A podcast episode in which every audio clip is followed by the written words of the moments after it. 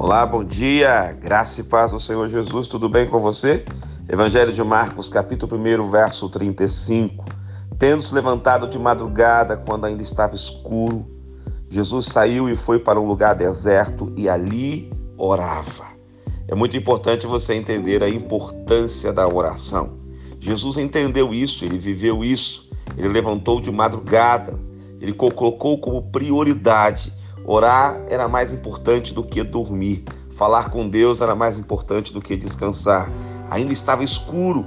Ele vai para um lugar deserto, ele quer privacidade, ele quer tempo de qualidade com Deus. Ali ele orava.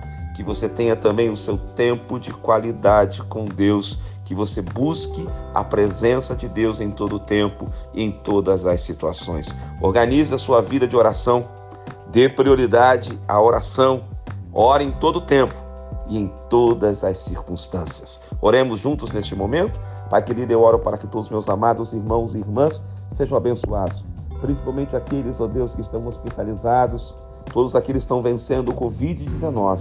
Sejam abençoados agora e curados em nome de Jesus.